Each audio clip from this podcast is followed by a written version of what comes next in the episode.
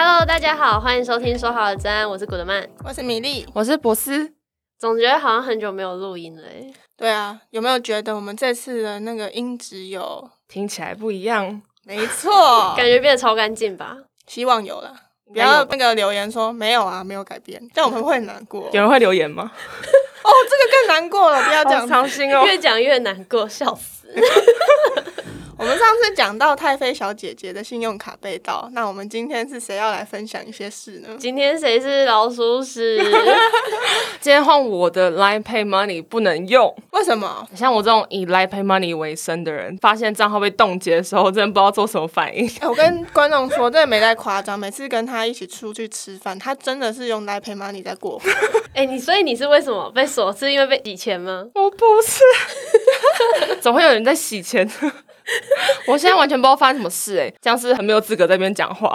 对啊，你怎么没有去追查呢？你要赶快打电话给你的 Line Pay Money，然后问他说：“ 哎、欸，我为什么我的账号被冻结？我还我等等还要洗钱呢？”上次太妃小姐姐还说到要报警哦，对，要报警。她上次讲的你都忘记了，怎么把它弄那么严重？对呀、啊，我已经写信了，但是他没有任何回应。我现在就是一个好像身上没有钱包的人。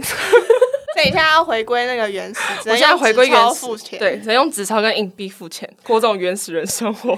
那讲到讲到那个 Line Pay Money 的部分，我们也来讲一讲金融科技的这部分吧。嗯，想到金融科技，就会想到最近其实还是蛮盛行的，像是开放银行这种东西。开放银行是什么东西啊？你觉得是开放什么呢？开放。我真的是想不出。其实开放银行就是像是银行在取得一些使用者授权之后，就把这些资料开放给一些第三方业者，然后透过 Open API 去授权他们这些机密的资料。所以它的开放是指说它开放它的资讯吗？对，就是有点像透过这些授权，然后以正当的方式去开放这些资讯。所以是有点像是它它会开放什么？我的余额，可能像是你的银行的账号的一些相关资讯。然后这样接下来就会讲到说，可能像是开开放银行在 Open API 上面有一个三个阶段，那就会提到你们刚才说会开放什么嘛？那其实现在第一阶段就是开放像是一些产品资料的查询，就像是我们很常在出国前要看一些像是汇率啊什么的，或者一些银行相关的金融商品的资相关资讯，然后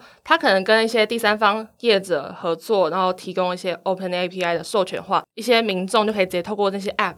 就可以直接去比较一些像是外汇的汇率啊，或是一些房贷的利率等等的。所以假设说我今天想要换汇，因为最近日元很便宜嘛，嗯，所以我就可以从它这个平台上面，然后就看到哪一家银行的汇率是最划算，然后就去那家银行换汇嘛。没错，就是可以整合性的看到说银行的公开资料，好赞哦！对啊，我觉得很棒哎、嗯。我刚刚听到博士说产品资料的查询，我以为是我买了什么东西，然后我可以在那个上面查看到。就是我买了哪些产品，然后还可以在上面查。我跟你说，这个东西叫做云端发票。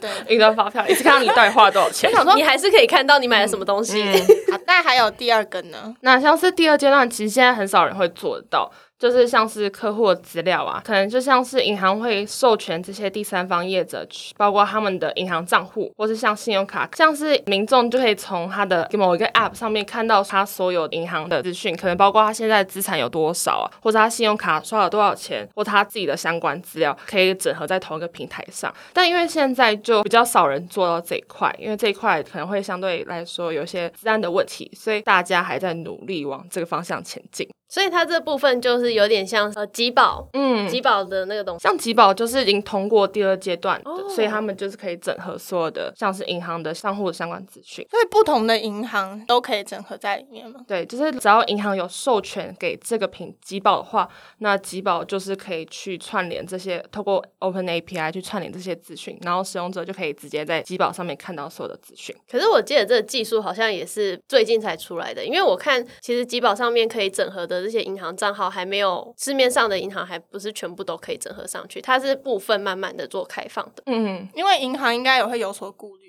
对啊，对啊，而且也不是说马上说哦，我今天要开 API，然后就直接给你开说，那你就去吧，这不可能吧？这是很神奇宝贝啊！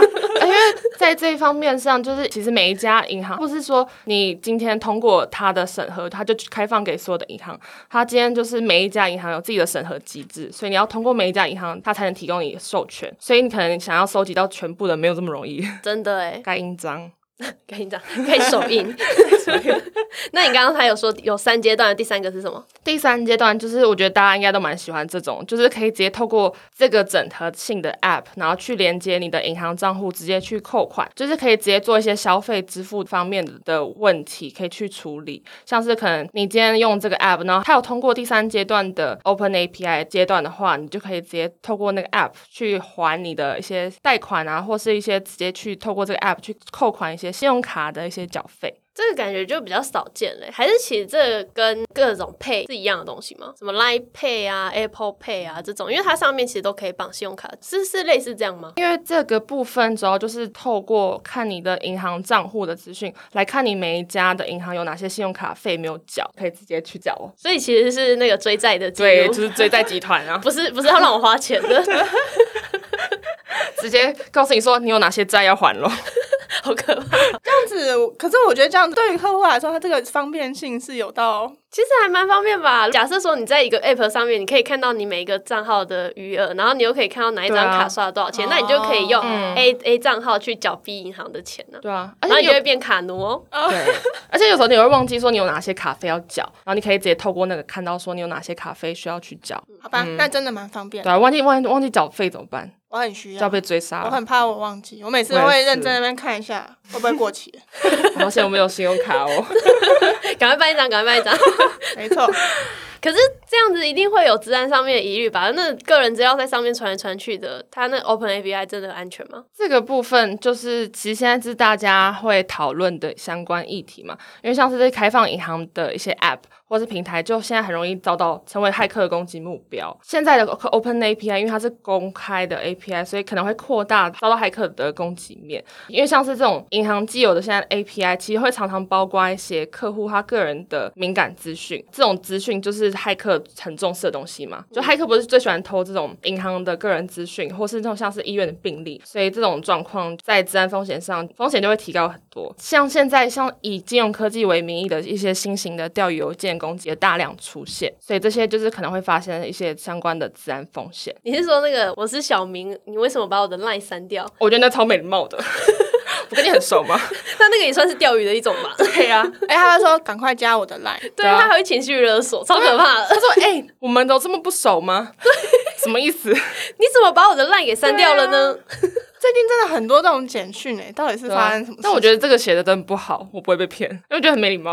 而且我觉得这个太容易一看就知道是骗人的。对啊，那这样子实际上面我们的第三方的业者这治安要怎么样做啊？你刚刚还没有讲到哦。大家知道第三方业者是什么？你解释一下好了。第三方业者可能是刚才提到像是集宝这种平台，嗯，但因为集宝比较像有有点官方性质嘛，嗯，那可能像是其他的第三方业者的话，就很包括像是刚才我们开始有提到像。Line Pay 这种状况，但它是行动支付的方面。那在 Open API 开放银行这种话，就可能像是一些记账的 App 啊，或是他们可能未来会进行一些相关的整合，所以他们也是有点像是遵循法规面，什么技术面、法规面跟委外与合作，这个也有嘛？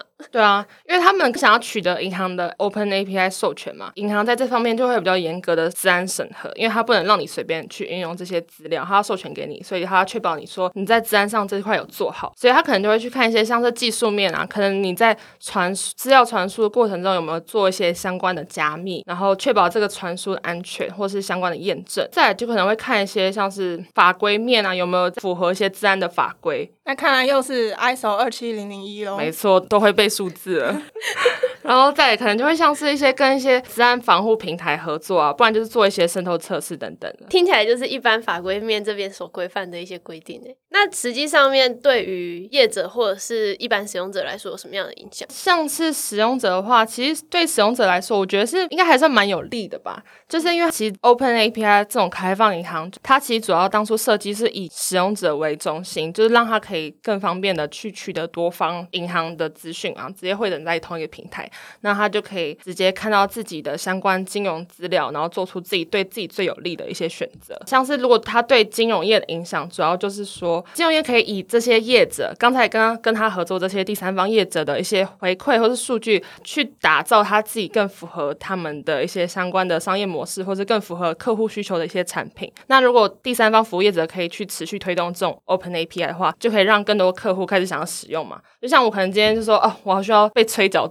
信用卡 咖啡，你需要被催缴吗？对，因为我可能忘记了，然后所以我就可以透过这个来更方便的在生活上完成一些事情。所以第三方业者可以让这种状况，然后去扩大接触更多新的客群，然后得到更多的利润。然后再来就是说，Open API 也会让一些银行或者第三方业者去迫使银行跟第三方业者去共享一些资讯嘛。那这种情况其实就是一种新型的商业模式嘛。因为像以前以前银行都是自己独立运作，然后它不一定会跟别的业者合作。那这种情况下就加速银行的数位化，然后也会让一般人其实跟银行有更多的互动。所以我觉得也就是有这个需求，所以诞生这些服务。那你刚刚前面有说到第三方业者的治安怎么做，但是你还是没有解决我问题啊！我是想要知道说这些 Open API 它会面临什么样子的治安挑战，它可以怎么样子去预防，它会遇到什么样子的威胁。Open API 其实就顾名思义嘛，会遇到一些 Open API 的漏洞攻击，像是因为它其实本身是要整合一些很多用户端的各种账户的资讯，然后去公开一些个人识别的资讯。那这种情况下就会产生一些相关的漏洞。听过的像是中间人攻击，或是像是 SQL injection，或是像是我们之前讲过的 DDoS 攻击嘛，这些可能跨网站的一些攻击就可能会钻这些 API 的漏洞。所以这样是不是如果有那种跨网站的那种，就要就要做渗透测试啊？嗯，就是弱点扫描，弱点大家要知道弱点扫描、渗透测试，或者像一些像它就要符合一些相关的治安合规。哎，那因为它会有中间人攻击跟 DDoS 的这种攻击模式嘛，那它可以用一些治安监控的平台来做防护嘛？嗯，就像刚才讲，那我其实我觉得像是传输过程中的资料加密那些就是很重要的事情嘛，因为它其实主要就是针对一些传输过程中来进行一些相关的攻击。那哎，可是这样听起来的话，就是这样子的服务好像对于客户来说。说它会有更多的商业价值，因为它就可以做出更符合客制化的一些服务。对啊。但是它还是相对来说，它还是会有一些问题存在吧？你觉得它会有什么问题？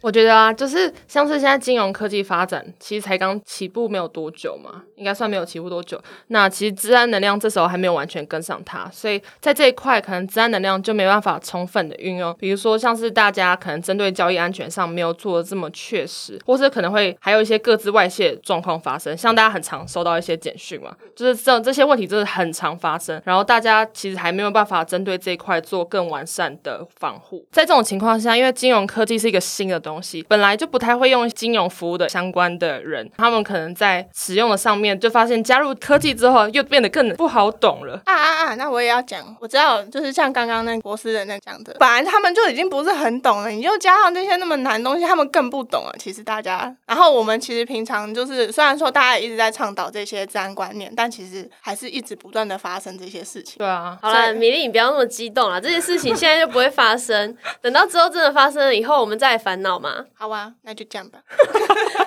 对啊，走，米粒是会呛的，米粒，米粒未雨绸缪。但我没有呛他，我只是请他不要担心的那么多。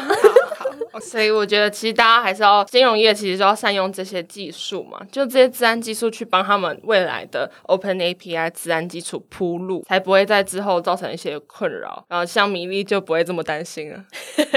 谢谢大家。好了，那其实金融业者也应该要善用这类的科技产品。那在用这些 Open API 的过程当中，也要特别的去注意一下它的加密的技术啊，或者是它的安全性机制。那最后的话，就是跟大家提醒一下，就是因为这个东西。其实也不会这么快的就上路嘛，但是实际上面这些东西都已经有在慢慢的发酵当中。那相关的一些金融业者啊，或是这些第三方业者，在传输资料上面都需要去注意一下，确保有正确的治安意识，以及你们双方的这个关系必须要取得一个平衡哦。好啦，我们这期节目聊到这边，我们下次见，拜拜，拜拜。